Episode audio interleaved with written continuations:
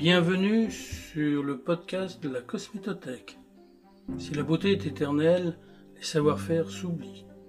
Pourquoi avoir fait ceci ou cela Et comment Et pourquoi Et quand? La Cosmétothèque s'est donné pour objectif de vous le rappeler. Les thèmes sont des questions techniques, des ingrédients, des personnes, des marques, bref ce qui fait l'histoire de la cosmétique. Notre but est de vous permettre de découvrir ou de redécouvrir ce qui a fait l'originalité de certaines démarches. Ce podcast introduit les contributions majeures sous la forme d'un billet d'humeur sonore édité en collaboration avec l'Observatoire des cosmétiques. Vous retrouverez ce podcast sur la plateforme de l'Observatoire et les contributions dans leur totalité sur le site de la Cosmétothèque.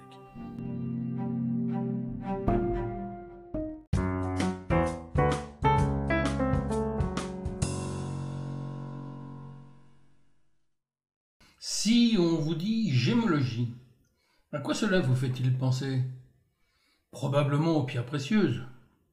Mais en cosmétique, ça renvoie à deux idées, dont l'une est effectivement les pierres précieuses, mais l'autre est assez différente. Toutefois, les deux ont en commun la beauté. Dans un premier temps, la gémologie concerne bien l'utilisation de pierres précieuses à des fins de soins. Les gemmes ou pierres précieuses sont en fait des types de roches. On les trouve couramment dans la croûte terrestre à l'exception du diamant. Leur composition est variable en fonction de différents critères, mais les différents types incluent également des éléments minéraux importants de type oligo-éléments.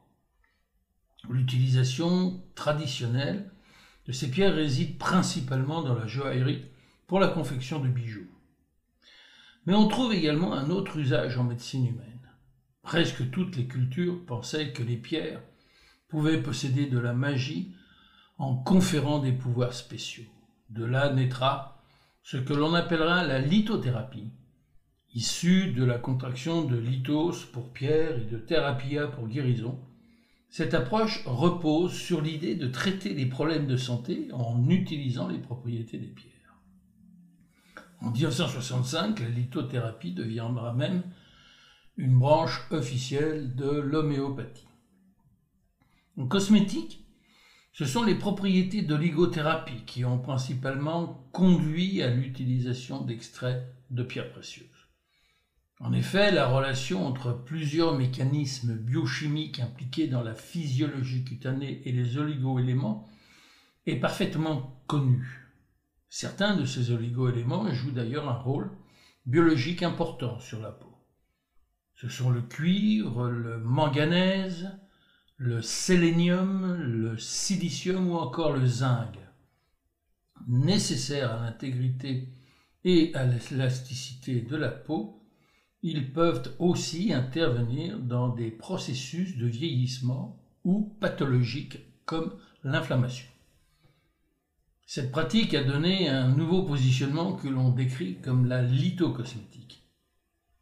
Quelques gammes de produits ont été développées sur ce thème et on peut citer pas mal de produits illustrant ce positionnement. Nous sommes au début des années 2000 et un joaillier très connu proposera une gamme de soins sur ce thème. Plus près de nous, ce concept a été repris par une marque s'intitulant Gémologie avec un Y il existe par ailleurs de nombreux produits reprenant ce thème. Ces spécialités cosmétiques ne peuvent être réalisées que parce que des ingrédients spécifiques sont disponibles sur le marché. Plusieurs fabricants proposent des ingrédients dans ce sens. Ce sont des digestions sous forme liquide de pierres précieuses de différents types.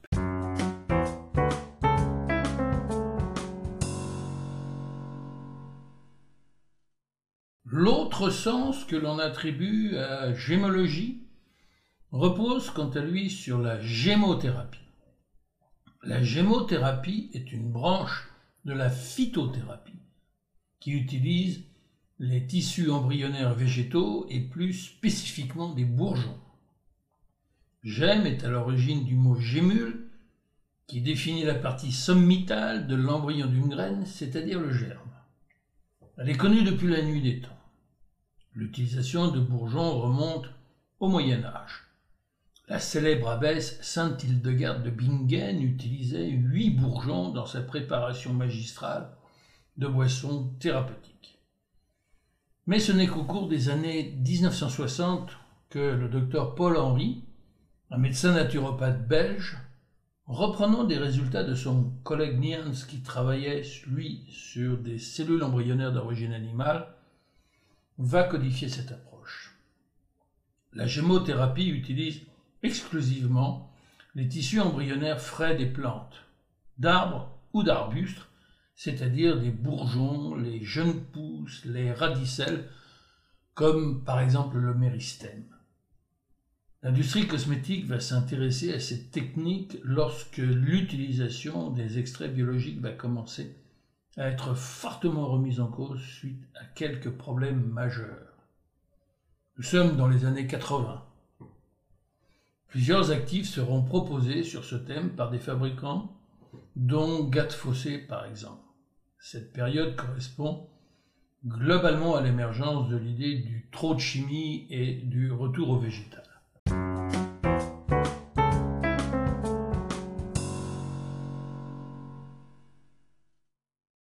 Des développements originaux sera le placenta végétal. Cette appellation a souvent fait sourire, pour ne pas dire plus, les spécialistes tant la notion de placenta est fortement associée au règne animal. Bernard Guillot, pharmacien passionné de plantes, qui avait pris la direction de la recherche et du développement de la société Psychobel, dont la spécialité était une crème placentaire, a trouvé dans la littérature des publications sur ce que les botanistes français et anglais appelaient le faisceau placentaire. Il s'agit d'une substance présente sous le pistil de la plante où elle joue le rôle de liquide nourricier en alimentant le fruit pendant sa croissance. Son idée sera de reproduire ce concept avec des ingrédients d'origine végétale pour obtenir un mélange favorisant la croissance. Nous sommes dans les années 1990 et la marque Sophie Bell reverra sa crème placentaire à partir de ce concept. Voilà pour la partie histoire de la gémothérapie.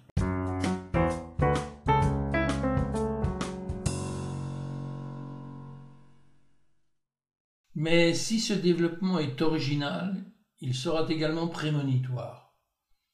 En effet, les plus attentifs auront peut-être reconnu dans cette approche de l'utilisation de gemmes végétaux un des concepts parmi les plus répandus de ces dix dernières années.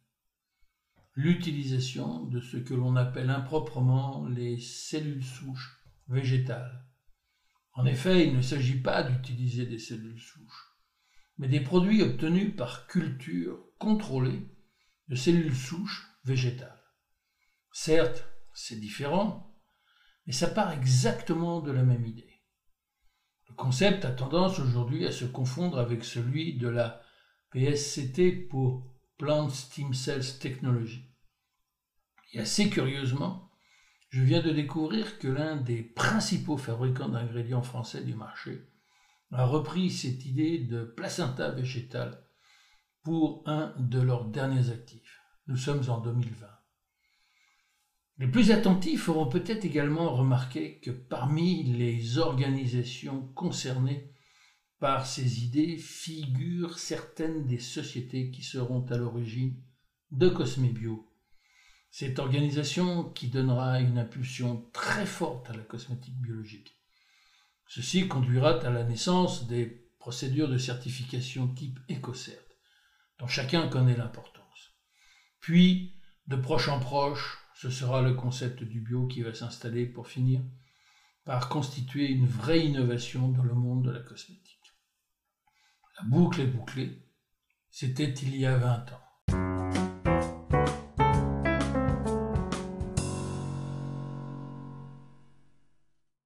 Si cette contribution vous a plu, n'hésitez pas à en parler autour de vous et de nous faire part de vos commentaires.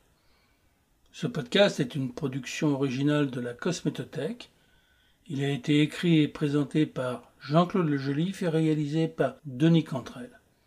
Pour ne rater aucun épisode, abonnez-vous sur une des plateformes suivantes Google Podcast, Overcast, Pocketcast, Radio Public, Breaker ou encore Spotify, ou écoutez-les directement sur le site de la Cosmétothèque www.cosmétothèque.com. Merci de votre attention.